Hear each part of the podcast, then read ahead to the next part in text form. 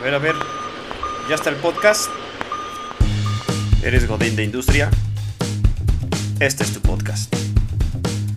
Una producción sin mucha producción. ¿Qué tal, qué tal, gente bonita? ¿Cómo están? Donde sea que esté, los saludo. Mi nombre es Jonathan Meléndez y este es el primer episodio de este podcast que se llama Godín de Industria. Estamos grabando eh, en la nochecita. Eh, tenía ya ganas de hacer esto. Ya saben que cuando algo te pica, si no lo atiendes, eventualmente empieza a convertirse en un problema y ya está volviendo esto un problema. Así que ya aunque estamos un poco cansados del día, estuvimos trabajando, entonces eh, terminamos un poquito tarde, pero pues dijimos ya, ya es suficiente, hay que empezar a grabar esto. Ya tenía un rato que quería grabar un podcast, ya conocen algunos proyectos que hemos tenido anteriormente y la verdad es que ya nos habíamos tardado en, hacer algo, pero pues al final de cuentas cada uno va evolucionando de manera diferente y va encontrando qué es lo que le va a gustar en esto, qué es lo que le va gustando, cómo le va gustando lo que va haciendo. Entonces, pues ya dijimos, ya, suficiente, vamos a empezar a darle eh, el día de hoy. Eh, me gustaría, pues a lo mejor hacer una introducción orgánica y sencilla sobre lo que va a ser el podcast. Eh, como su nombre lo dice, Godín de Industria, trata de, pues, platicar de situaciones que en nuestra vida cotidiana, sobre todo las personas que trabajamos en, en una industria, en una empresa eh, de transformación, pues nos a veces llegamos a vivir. Y, creo que es un segmento algo olvidado por los diferentes podcasts y temas que se abordan en estos. Entonces, pues quisimos hacerlo. Eh, no es un podcast que busque informarlos, sino más bien es vénganse a entretener, como su nombre lo dice, si ustedes son godines de industria, bienvenidos sean. Si no lo son, pues también los invito a que lo escuchen, a que nos escuchen para que, pues al final de cuentas ustedes hagan sus opiniones, eh, conozcan un poco más a esta raza de, de, personas que hacen que las organizaciones, pues también trabajen, estas organizaciones que se tratan de, o que tratan de producir o fabricar algo. Entonces, pues bueno, andamos por acá. Y se preguntarán qué valor me da el hablar de esto, pues la verdad es que llevamos algunos años trabajando en estas situaciones. Yo también fui un godín de industria. Creo que hoy lo sigo siendo, a lo mejor en otra perspectiva, pero sigo siendo un godín de industria. Entonces, vamos a empezar a platicar eh, el tema del día de hoy. Vamos a presentarlo. El día de hoy se llamó Somos Huevones. ¿Y, ¿Y por qué se llama Somos Huevones? Estamos buscando platicar un poquito de la complicación que se da. Quien sea godín de industria no me dejará mentir pero normalmente nos enfocamos a hacer acciones correctivas. Y estas acciones, eh, de manera general, como brevario cultural, pues son acciones que en las industrias generalmente se nos solicitan porque estamos dentro de esquemas de, de gestión, de certificaciones y demás, que nos piden que cuando tengamos un problema en la organización, pues nos dediquemos a trabajar sobre este y apliquemos acciones para prevenir que sucedan. Pero lo decíamos acaso no se vienen a no se vienen a, educar, vienen más bien a pasar el rato, a divertirse, a sentirse escuchados y sentirse acompañados de esas situaciones que han vivido. Eh, lo, lo, quise llamar Somos Huevones porque creo que el, el, sentido de las acciones correctivas a veces se desvirtúa un poco de lo que tenemos que hacer o de cómo buscaríamos que se desarrollaran las cosas, porque a finales de cuentas hay una serie de problemas del por qué no funcionan, ¿no? Y no nada más hablamos de la aplicación de las acciones, sino todo el sistema en sí para mejorar una situación que nos, que nos resultó problemática. Un, paréntesis en esto. Eh, originalmente a veces mm, hubo personas que me preguntaron por qué no empezaba con otro tema, un poquito en términos de una introducción de cómo funcionan estas cosas. Pero la verdad es que no, eh, a finales de cuentas estas situaciones me, van resultando en la mente, cosas que nos van saliendo y que hemos o que vamos viviendo a lo largo de las del trabajo, a lo largo de los días que, vivimos, así que esto va a ser así. El siguiente episodio va a ser algún tema que se me ocurra a medio camino por lo que haya vivido, así que no se preocupen, no hay, no hay un orden, así que bienvenidos sean. Eh, bueno, regresando al tema, somos huevones. Ahora, eh, yo creo que el tema de los problemas al, al, momento de aplicar acciones correctivas para abordar alguna situación complicada en las organizaciones, pues finalmente se da no solamente, eh, o más bien, puede haber muchas, muchos factores, pero a final de cuentas se va a centrar en estos problemas que yo me di la tarea de escribir. todavía escribo con lápiz. No, no he tenido la, la confianza en sí mismo de empezar a utilizar un, bolígrafo. Entonces, hoy, hoy anoté todo con lápiz. El día de mañana probablemente también, el siguiente tema. Eventualmente espero tomar un poco de confianza y empezar a anotarlo ya eh, con, tinta. Entonces, el... Varios temas. El, el, enumeré cinco temas relacionados al por qué nos cuesta tanto trabajo aplicar las acciones correctivas centrándome en el que somos. La verdad es que somos huevones. Nos da flojera eh, tener que hacer muchas cosas. Y como que en general es el humano, no es un tema de una cultura en específico. Más bien creo que es el, humano en general le cuesta mucho trabajo eh, cambiar o modificar eh, las cosas que pasan en su entorno. Y eventualmente pues buscamos cualquier pero para hacerlo. Entonces eh, justo por eso es que estoy centrando en cinco huevonerías que pues, nos vamos enfrentando. Y esto lo he visto a lo largo de pues, muchas organizaciones. Ya habrá tiempo para empezar a platicar de, de qué nos dedicamos, eh, hablar un poquito de, de, por qué conocemos a varias organizaciones, pero eso poco a poco. El, el tema, y yo, yo centré esta situación, lo hacían cinco, en cinco situaciones. La primera situación creo que viene desde, desde el origen. No nada más en el tema de la acción correctiva, ¿no? Desde el, desde el origen, en el momento que empezamos a definir algún tipo de control o algo que vamos a hacer. Y, y, lo decía, ¿no? A final de cuentas, la huevonada que creamos al principio es que nos da flojera establecer controles de origen que genere datos.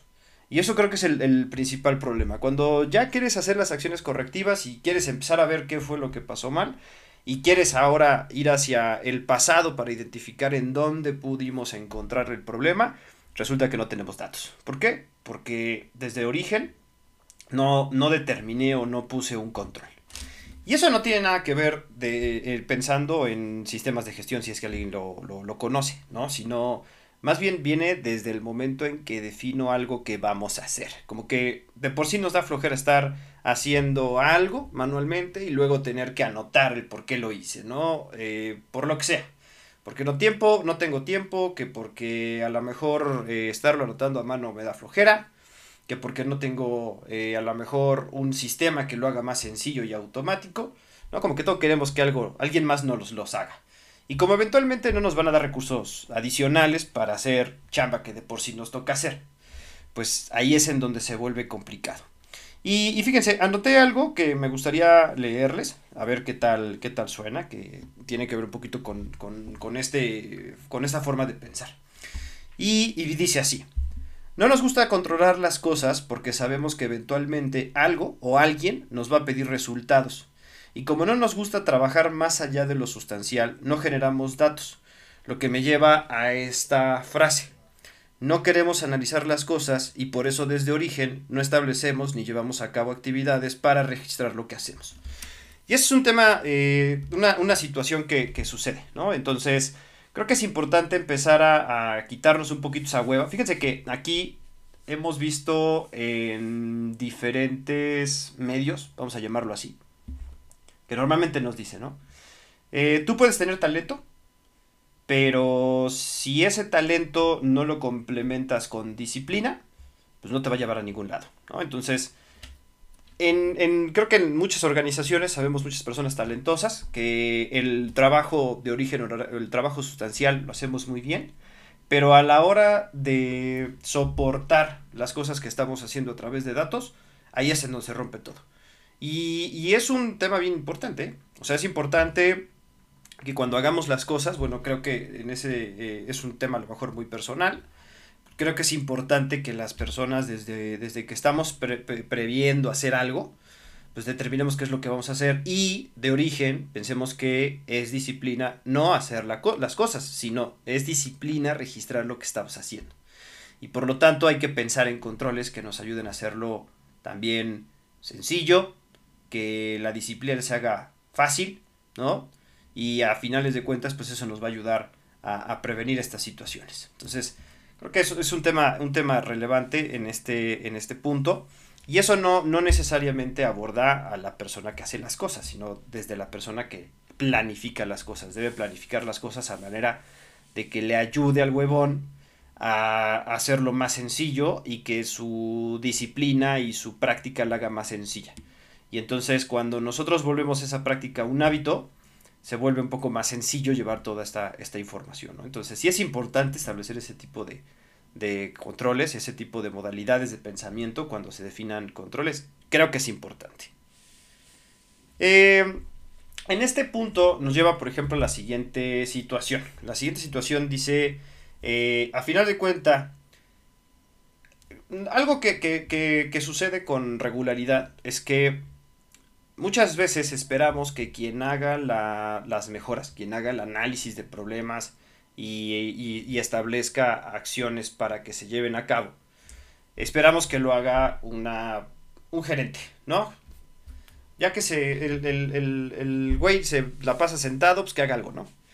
Y no necesariamente es así. Eh, recordemos que se busca que las personas cuando apliquen esto, ¿no? que es lo que nos dicen, eh, debe ser la persona que hace las actividades. Y de cierta manera las incluyas en el análisis de los problemas, porque pues ellos saben, ¿no? Los que hacen las cosas son los que saben cómo funcionan y qué buenos o malos hábitos encontramos. Pero pero en esta situación, lo que a veces queremos, ¿no? A veces queremos los gerentes, queremos que las personas, por el simple hecho de pensar que es muy fácil eh, corregir las situaciones o aplicar acciones correctivas, se lo delegamos a alguien más. Y, y ahí hay una situación que es, en muchas ocasiones, no nos aseguramos de que el que está haciendo o el que va a hacer la acción correctiva esté o sea competente entonces, nos da hueva establecer un plan o un programa para que estas personas también se formen. Fíjese, a veces, a veces te das cuenta que la persona que toma la responsabilidad de hacerlo, ¿no? De, de, hacer alguna acción correctiva, como que llega con ese ímpetu, ¿no? Como con esas ganas de querer darle, ¿no? A veces, como, como que sí tiene ese empuje de querer modificar las cosas. Pero eventualmente como las personas no están formadas, eventualmente empiezan a encontrar eh, problemas con la ortodoxia. ¿A qué me refiero con la ortodoxia? A que a veces, eh, de acuerdo a las metodologías que a veces conocemos, queremos que las cosas se establezcan, se redacten, se estructuren bajo un método. Y si la persona que hace el análisis de los problemas no sigue esos métodos o esos pasos tan específicos, eh, eventualmente te vas a encontrar con que te regresan el problema, ¿no? Que no está bien hecho y regresa con tu cochinada, ¿no? Y la verdad es que en ese punto eh, no está mal. Digo, el, no, no quiero que digan, eh, Jonathan no le gustan las, los, las metodologías. No. Eventualmente, utilizar una metodología es importante. Pero a finales de cuentas, eh, la ortodoxia en algunas ocasiones, sin razón, O sin el conocimiento de causa, va a provocar o provoca en las personas un cierto recelo. Y entonces, el día de mañana, esta persona que a lo mejor no era competente en el método, pero sí tenía el ímpetu de mejorar las cosas, se va a encontrar con la barrera de la ortodoxia. Y si la ortodoxia no viene acompañada de una formación previa, las personas se van a frustrar. La verdad es que qué hueva que lleves tu análisis, que a lo mejor tiene una lógica de construcción, pero pues tú desconocías que había un método, llegas con alguien, le enseñas algo y oye, pues sabes qué, pues nada más por no haber seguido el método, porque no tienes lleno esto, pues te lo regreso. Y entonces en ese momento como que hay un rompimiento entre la, el pensamiento de querer solucionar las cosas y el seguir un método que como no conocí, o como no conozco, perdón, como no conozco la razón del por qué debo seguir el método, pues eventualmente se van, las personas se van retrayendo. Entonces, sí es importante que antes de que empiecen a pedir temas de acciones a lo mejor correctivas, ¿no? A mi parecer, sí es importante que los formemos. Y es, y, ahí, híjole, más cosas hacia atrás, ¿no? Porque a veces eh, no definimos hasta dónde vamos a pedirle un grado de competencia de acciones correctivas, se los pongo al gerente, eh, al gerente a lo mejor si lo capacito, luego a los que van hacia abajo, jefes, coordinaciones, supervisiones y demás, a ellos no los formo, pero sí se los exijo. Entonces, sí es importante, bueno, en el, digo, no soy ningún experto, ¿verdad? Pero eh, sí es importante que se acompañen este tipo de situaciones con, con, planes de generación de competencias y que estos planes de generación de competencias pues incluyan a las personas que les vamos a pedir que establezcan, que analicen, que desarrollen y que planifiquen acciones correctivas. Entonces, creo que eh, en, esa, en esa línea es hacia, hacia donde nos llevaba este, este punto, ¿no? Y, y, esto creo que a final de cuentas, véanlo, no están acomodados en, en un orden, vamos a llamarlo así, los, los, así como fueron llegando, los fuimos anotando, así que no se sientan alterados si alguien dice, oye, pero pues, no empezaste con alguna sección que era primero y la metodología, ortodoxia, ahorita no lo quiero ver, ¿vale? Ahora, el, el siguiente punto que, que fui desarrollando, otro punto que me he dado cuenta o que quise plasmar en este podcast, es que en realidad nos da hueva analizar y pensar en soluciones innovadoras. Eh, como que a veces pensamos, innovar es invertir. Ahorita vamos a hablar un poquito del tema de la inversión, pero sí es importante que, que cuando hagamos acciones correctivas nos salgamos de la caja porque la caja fue la que generó el problema. Y eso es lo primero que, yo creo que debemos de cambiar. El pensar que la caja de origen fue la que hizo que llegáramos al problema.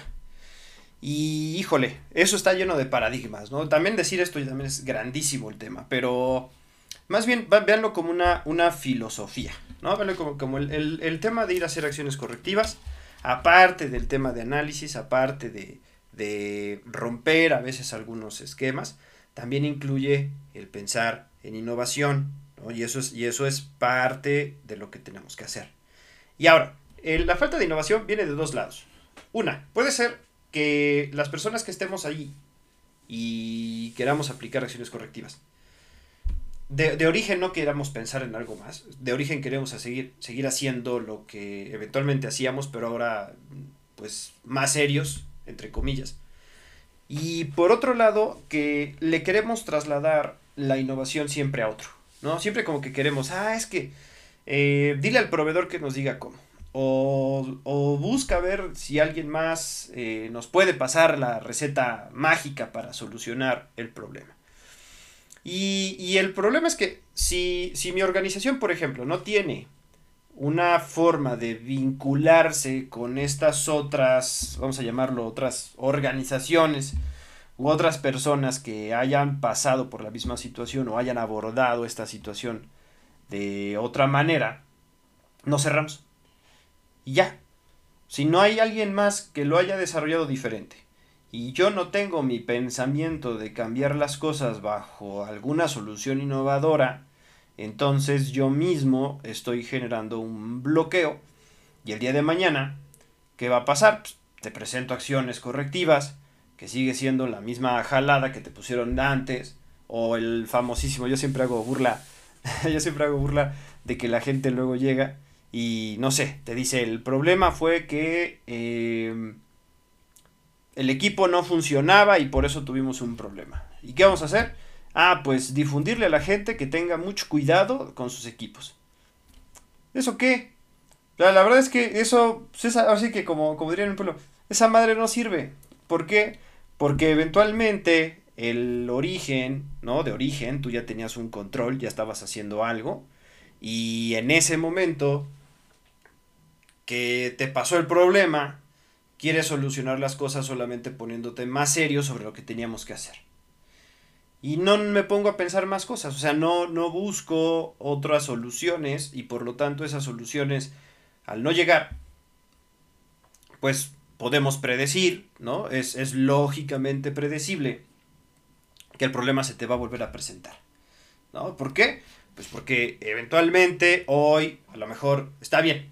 Digamos que por unas semanas funciona decirle a la gente que haga las cosas con mucho cuidado. Ajá.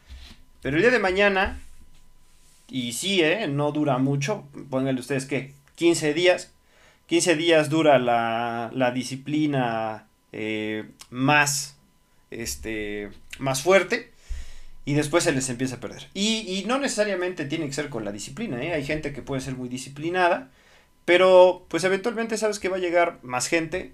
Eh, en organizaciones, por ejemplo, que, que tienen varios turnos, eso de turnos, hay, pues recuerden los turnos de noche, los de día, y, y, siempre al turno de noche, que es al que siempre descuidamos, ese es el que eventualmente va a llegar o va a regresar al turno de la mañana, y todo lo que le dijeron y que pongan y que ten cuidado y que le difundiste y comunicaste y cuántas cosas hiciste según diferentes, pues va a llegar y llega con menos disciplina que los primeros dos grupos y eventualmente este grupo va a empezar a crear los nuevos problemas. Y el primero, como ya se fue al tercero, pues se le olvida que hay, que hay este, disciplina, que hay una fuerza o un ente regulador, ¿no? Que en este caso normalmente lo representan pues las jefaturas y gerencias y entonces, pues se, va a olvidar. O sea, eventualmente van a pasar unos, ¿qué les parece? ¿Cuánto, cuánto duran, duran más o menos un, turno, no? Hay, hay empresas donde duran mucho tiempo, otras donde no. Digamos un promedio, un mes. cuatro semanas dura alguien en, un turno. Entonces, ¿qué va a pasar eh, si nos esperamos a que los tres turnos hayan pasado en la noche, que es en donde pues menos le pusimos de, menos les pusimos atención. Pues van a pasar que tres meses. El mes corriente, que ese fue donde estaba el del tercero originalmente, el mes que pasa del primero y el mes que pasa del segundo. Ahí está, tres meses. Tres meses te va a durar tu, tu difusión, ¿no? Tres meses te va a durar las regañizas y tres meses después pelas con tus acciones correctivas. Y vuelve a pasar. A lo mejor no, no, no específicamente a los tres meses, pero te va a pasar en algún momento. O sea, es, predecible porque, porque las, las, las condiciones tecnológicas y culturales y de control, vamos a llamarlo así, que propiciaron el, la situación o que propiciaron el problema, pues no se atacaron de raíz. Entonces, por eso es importante que pensemos fuera de la caja. O sea, si algo no te sirvió antes, ¿qué te dice que si lo vuelves a hacer o si lo vuelves a proponer, pues va a funcionar? ¿no? Por ahí está, fíjense que esta frase me, gusta.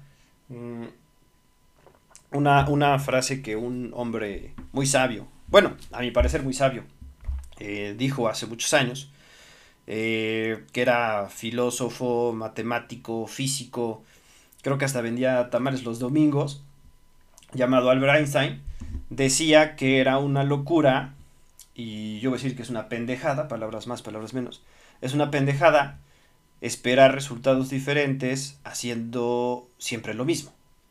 Entonces, sí es relevante, importante, que pues pensemos fuera de la caja. Y eso sí, sí, sí hay que llevarlo, ¿no? Yo, yo diría, Llévense la tarea, anótenlo en su cuaderno, en el cuaderno azul. Quiero que se lo firme su mamá para la próxima, el próximo episodio y me lo muestra. Me lo manda por correo. ¿A qué correo? Pues un correo del que usted quiera, pero ahí lo manda, ¿vale? Entonces, pues es importante que lo, que lo hagamos, ¿no? Hay que pensar, recuerden, siempre hay que buscar pensar fuera de la caja, para lo que sea. Bueno, este, este pensamiento nos, nos, lleva al siguiente punto, ¿no? A la siguiente situación. Y es que nos da hueva también justificar nuestras propuestas. Y eso lo he visto, híjole, en innumerables organizaciones de todos los niveles. Como que nos gusta proponer algo, ¿no? Es decir, imagínense que ya logré romper la burbuja de pensar fuera de la caja ahora justifica que vale la pena implementar lo que estás diciendo. Ándale. Ahí se pone complicado porque está padre decir y proponer para que alguien más lo haga, pero cuando hay que empezar a ver si realmente vale la pena, es decir, el famoso costo-beneficio de lo que estoy proponiendo a lo que hay que hacer, pues resulta que tengo que hacer más chamba. ¿Por qué?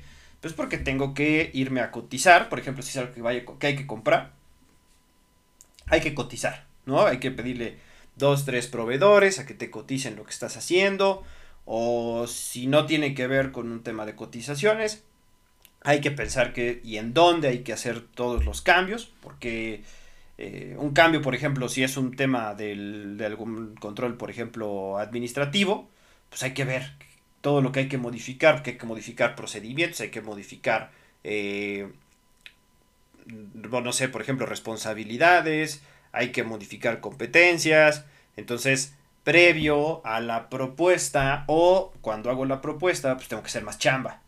Entonces ahí a veces se vuelve, eso se vuelve complicado porque en muchas ocasiones pasan varias cosas, ¿no?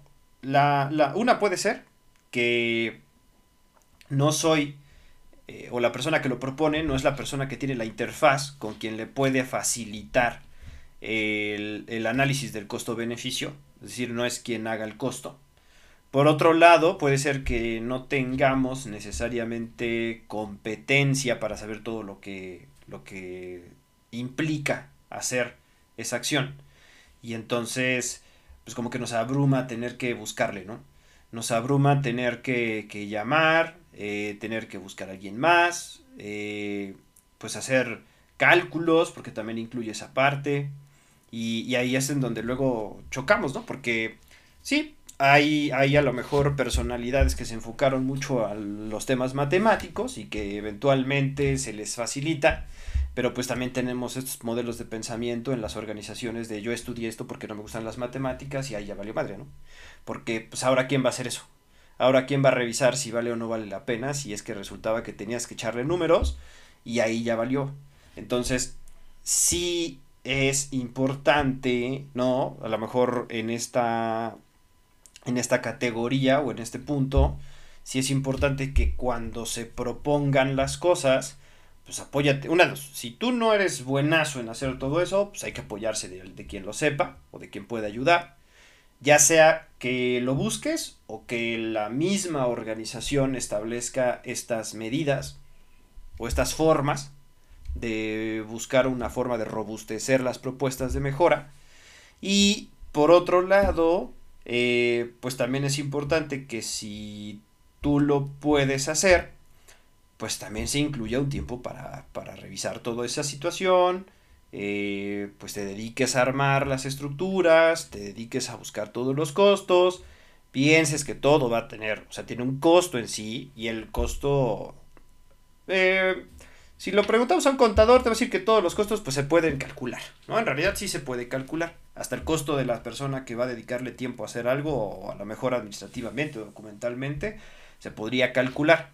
Pero no nos pongamos tan, tan numerosos, tan, tan, vamos a llamarlo así, tan este, quisquillosos con los dineros. Y eh, bueno, pues entonces calculemos también o pensemos en los costos eh, que no son cuantitativos. Y sí es importante que lo contemplemos para que cuando se proponga, pues propongamos toda la implicación de lo que hay que agregar, de lo que hay que modificar, de lo que hay, de lo que, hay que hacer. Entonces, sí es importante hacerlo. Eh, en, este, en este rubro, algo que creo que es, también eh, relevante es recordar que hay tiempo para eso. ¿No? Algo que también eh, nos, nos damos cuenta es que en muchas ocasiones eh, el, análisis o el problema te pasa hoy a las 9 de la mañana y para las 12 de la mañana ya tienes que estar entregando las soluciones. dices, espérame, ¿en serio? ¿Eso se puede? Bueno, proponerla sí se puede, y creo que eso es lo que eh, en muchas organizaciones se ha demostrado, que sí se puede, que en unas tres horitas establezcas a lo mejor una propuesta de plan de acción, pero ya la implementación pues, lleva un rato. Pero incluso yo diría que antes de empezar con la, la implementación hay metodologías que te lo, que te lo, te lo piden, que cuando hagas una propuesta previo a la implementación, pues hagas un análisis de, esa via, de la viabilidad de esa, de esa acción. Ahora, suena muy, muy, muy protocolo, ¿no? Suena, suena como mucho, suena como que tengo que hacer mucho protocolo. Pero la verdad es que hay cosas que luego pueden ser muy sencillas. Yo lo decía hace rato, a lo mejor cuando son cuantitativos, pues sí te vas a llevar un, un, un rato. Pero cuando no son cuantitativos, cuando son cualitativos, podríamos incluso hacerlos. Y, a veces es, esa falta de pensamiento de integralidad, no sé ni siquiera si existe la palabra, pero, pero es ese pensamiento de, de, no ver más allá, por ejemplo, ¿no? Pasa, oye, ¿qué vamos a hacer como acción correctiva? No, pues un procedimiento que diga que vamos a atender cierta situación. Ajá, pero a ver, espérame, antes de que se implemente, ¿necesitas modificar otras cosas? O sea, hay otro, otro procedimiento, hay otro documento, hay otra, hay a lo mejor un perfil de competencia, algo que tengamos que modificar en eso. Pues quién sabe, yo pongo procedimiento y que todos se, se, apliquen a lo que dice este procedimiento. Entonces, ese, ese modelo de pensamiento, pues es el que va a provocar que eventualmente ahora tengas otro problema más adelante. Y el problema ya puede ser que ya no venga sobre la aplicación de esas medidas de control, sino venga en el incumplimiento a otros segmentos. ¿Por qué? Porque como no me di cuenta que necesitaba también eh, abordar otras cosas, trabajar hacia otros puntos, pues entonces se me olvida. Entonces cuando justifiquemos o cuando propongamos algo, hay que justificarlo. O sea, hay que justificar el por qué te propongo, o sea, cuál es el costo y cuál es el beneficio de hacer las cosas, ¿no? Y es importante también, eventualmente, abrir el panorama en el beneficio, que esa es a lo mejor en la otra situación. Yo pienso en una medida, eh, pienso directamente en que va a abordar la causa original, pero se me olvida que a lo mejor ya hay otras, eh, hay otros beneficios que voy a obtener de esa situación. E incluso las medidas deberían de contemplarse o deberían de estructurarse a manera de cubrir más beneficios. Si vas a hacer un procedimiento, por ejemplo, para controlar cierta actividad y sabes, por ejemplo, que en esa situación puede haber otros factores que se tengan que abordar, pues de una vez piénsalo. O sea, de una vez agrégalo y de una vez proponlo y de una vez platícalo. Dile, a ver, vamos a hacer esto porque planifico o se van a lograr aparte del, problema original, pues a lo mejor vamos a prevenir otras situaciones. Entonces, ese, ese punto también hay que, a veces hay que ampliar un poco la visión eh, para que justo también tu propuesta o las propuestas de mejora que hacemos, a finales de cuentas, se estructuren cubriendo más necesidades. Entonces, ese es un punto también que creo que es relevante. Antes de, continuar con el último punto, eh, voy a mencionar es que vamos a hacer un... Bueno, no sé, no sé si, si hacer un, un, pequeño este, comercial orgánico o una, o una referencia. Más adelante lo vamos, lo vamos a platicar. Eh, a veces creo que es, importante, pero no va a ser tanto un comercial para una marca en específico, sino más, más bien va a ser un, un comercial de cosas que nos pueden ayudar y, hacia allá lo vamos a llevar, ¿no? Todos los, episodios lo vamos a empezar a hacer. Me lo acabo de sacar de la manga ahorita, me lo acabo de sacar del cuello, entonces vamos a, trabajar, ¿vale? Suerte nada más para, rellenar espacios. Eh, bueno, continuamos. Entonces, el, último punto, y, creo que es, híjole, es uno de los puntos que yo creo más comunes y también más importantes de atender. Mm, y eso tiene que ver con las con la cultura de la organización. Nos da hueva modificar la cultura organizacional. Y esto no tiene que ver con, con, lo técnico operativo, o sea, no tiene que ver con máquinas, no tiene que ver con procedimientos, no tiene que ver con políticas. Y, pero me refiero a políticas de esas que se nos, nos, encanta pegar en una pared y que se vean bien bonitas y nadie sabe lo que lo, que quiere decir. Luego hablamos de una política. Qué bueno que me, qué bueno que, está saliendo el tema. Están saliendo, miren, están saliendo episodios, ¿eh? a partir de esta, de esta estructura, vamos a anotarlo. Las, lo que nos vale más reata, las políticas. Pero bueno, ese va a ser otro tema. Eh, bueno, decíamos el tema de la cultura. Fíjense que la cultura en una organización yo creo que es el elemento soft, el elemento blando de lo que la cultura organizacional, lo que, lo que la gobernanza de nuestra organización eh, logra provocar en los individuos. Y no solamente en el operativo, ¿eh? o sea, el, el barre prácticamente la cultura organizacional barre desde las altas direcciones, eh, pasa por los niveles tácticos, ¿no? Las gerencias y todos ellos, los niveles operativos, por ejemplo, las, las, supervisiones, coordinaciones, la propia operación, proveedores incluso van, van por ahí, hasta en algunas ocasiones hasta clientes también se ven eh, afectadas por esta, por esta situación, que es la cultura de la organización. Las organizaciones, digo, yo hablo de México, afortunadamente soy, soy mexicano, me gustan los tacos, tacos bien hechos, no tacos de esos de tortilla dorada, rara, extraña, de latitudes más hacia el norte. Pero, eh, y, es, lo decíamos, no, sé si tenga que ver específicamente en México, pero creo que podría hablarse de varias, varias organizaciones o varios, varios puntos este, en la geografía de este bonito planeta. Pero eh, trabajamos muchas ocasiones en contra de las personas de la organización. Eso quiere decir con los trabajadores. Porque a menos que seas dueño, vamos a verlo así, a menos que seas dueño, pues a lo mejor y te podrías encontrar en otro segmento porque tu, tu lo, lo, que te importa hasta cierto punto es el crecimiento de tu negocio y está por un lado. Pero ya en la gente que tiene que hacer las cosas, o sea, ya la gente que tiene que estar operando, que no tiene que estar dirigiendo necesariamente, hablando en términos de de lo que quieren como rendimiento, sino ahora ya en lo que está sucediendo en la vida real, en los días en el día a día de la organización, hay muchos vicios, ¿no? Hay muchos vicios que provocan que la gente esté vacunada en contra de lo que le digas. Por muchas razones. De hecho, incluso yo marqué algunos vicios, ¿no? Por ejemplo, tenemos, por ejemplo, un vicio y este, y fíjense que este vicio lo he visto en muchas organizaciones. Les duele, nos duele decirlo, pero o nos duele o nos da miedo decirlo, o ni siquiera pensamos que es un problema y es que en las organizaciones discriminamos. Sí, se discriminan las organizaciones. A ver si no me cancelan el océano, pero eso pasa. Ya sea que te discriminen por, por ejemplo, por preferencia sexual, por el género, el género, ¿no? Por la posición en la que estás, porque digo, mm, a lo mejor yo vivo en Marte, pero no sé, es, es, muy, muy, muy fácil identificar una organización que ubican al personal que es de confianza, ¿no? De confianza entre comillas, y luego el personal que a lo mejor es operativo o que pertenece a un sindicato. Y ya desde ese momento hay una separación de castas, ¿no?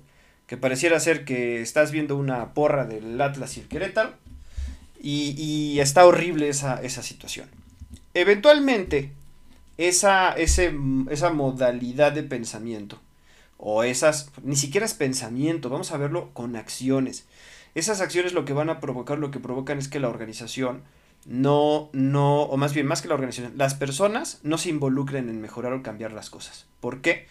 Porque desde el momento en que tú pones a trabajar en un equipo a dos personas que eventual o eh, de origen piensan que hay una división o que hay una separación o sienten que hay una separación, desde ese momento ese equipo ya tiene complicaciones. No estoy diciendo que fracasen esos equipos, pero ya tiene complicaciones de aplicar las cosas.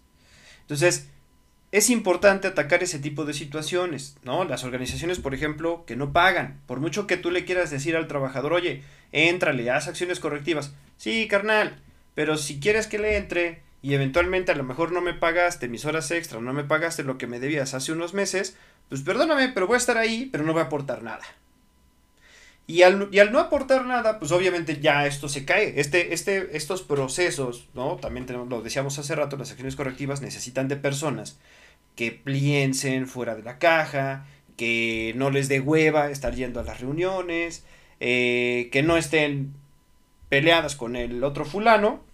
Entonces, necesitas que las personas lo hagan. Entonces, si necesitas que las personas aporten y apoyen, pues en las organizaciones tenemos que asegurarnos de que las personas se sientan bien, se sientan cómodas, ¿no? Y híjole, hablamos de muchísimos vicios, ¿no? Por ejemplo, eh, sí está la discriminación, es una parte complicada.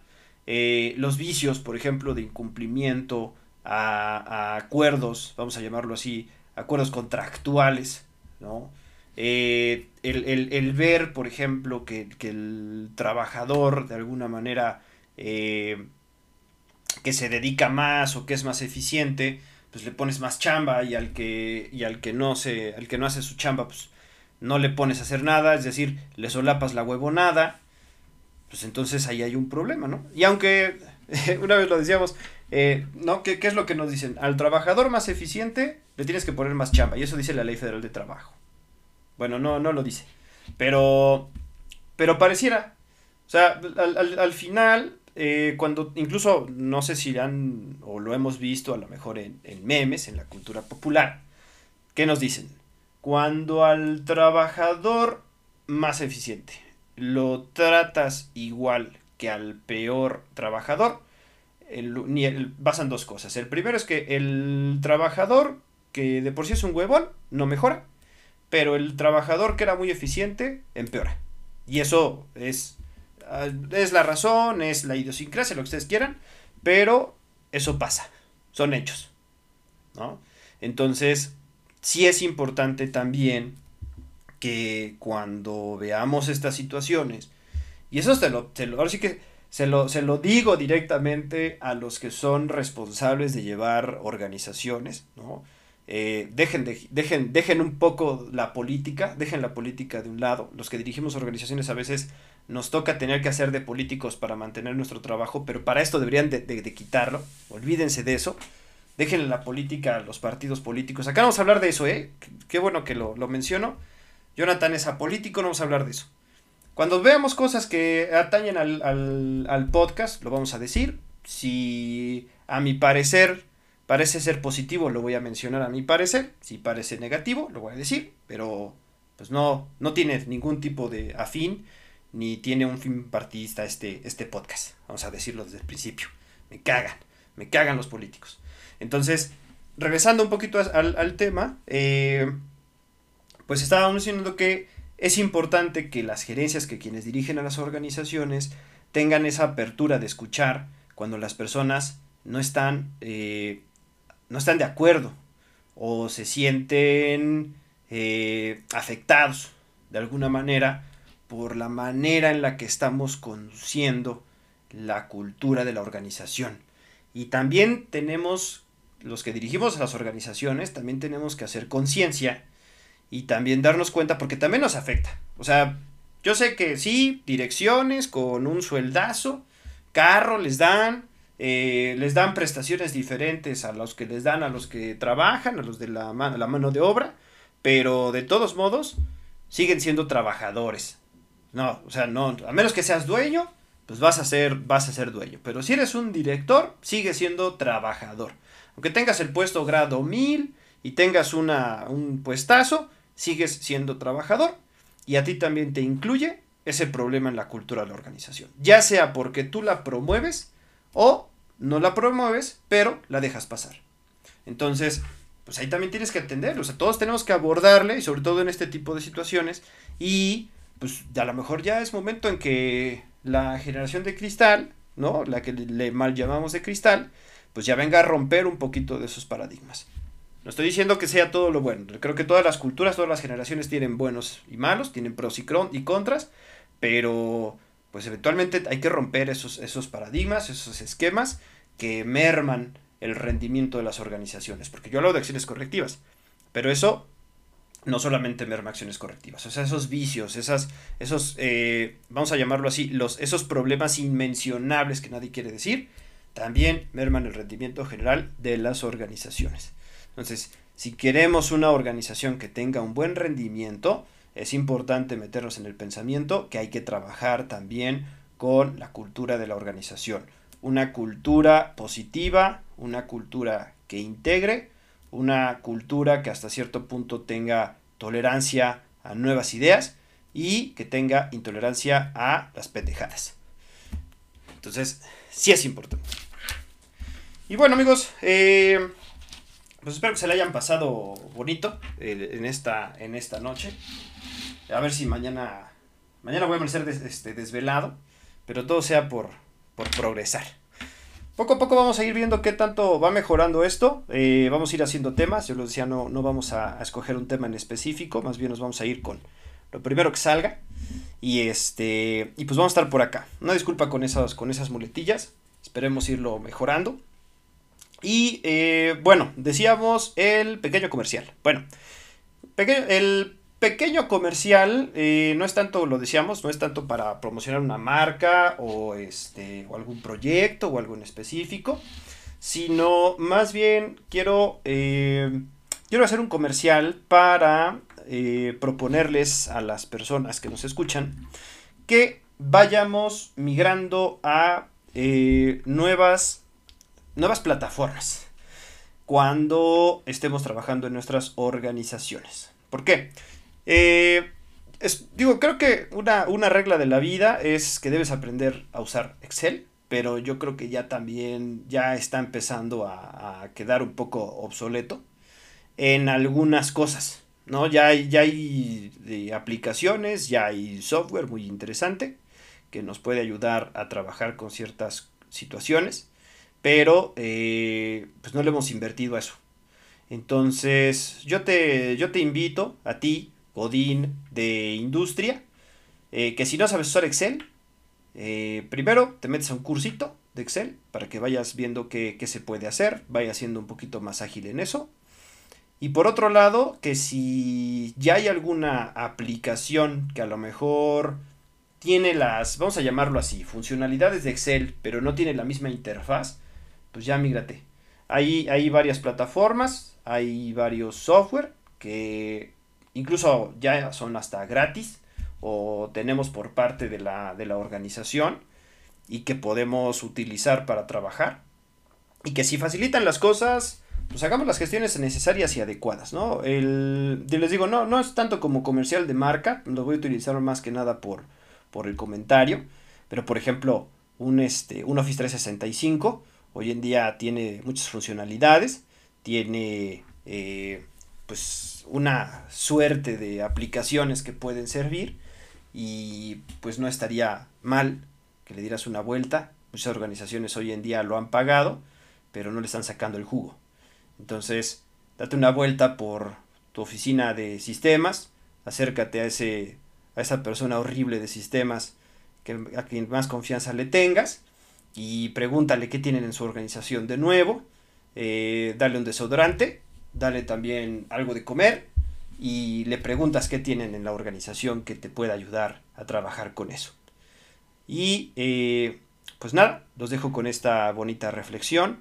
Eh, pásensela bonito, bonita noche y hasta la próxima. Este es un podcast hecho para el Godín de Industria. Hasta la próxima.